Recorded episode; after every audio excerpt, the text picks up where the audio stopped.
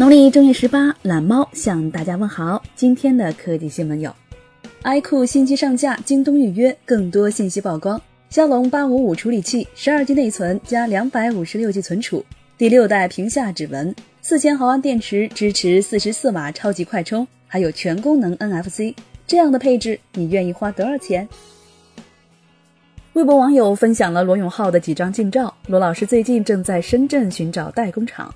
自打聊天宝发布会后，罗老师就没了消息，不知道锤子科技还能用什么办法东山再起。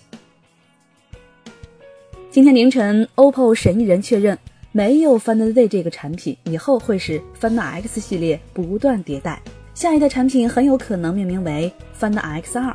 今年没有 R 十九，也没有 Find Z，OPPO 今年到底要发布什么手机呢？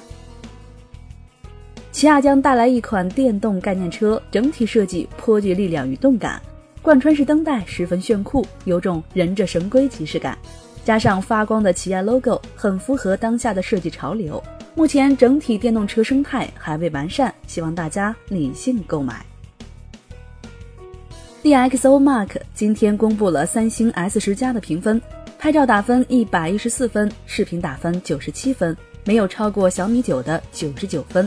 综合分数为一百零九分，与华为 Mate 二十 Pro、P 二十 Pro 并列第一。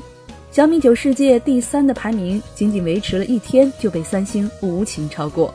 DxO Mark 拍照打分基本可信，但视频打分极不负责，更不可信。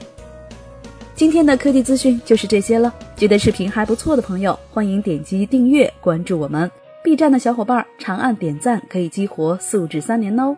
极简用拉风，每天一分钟。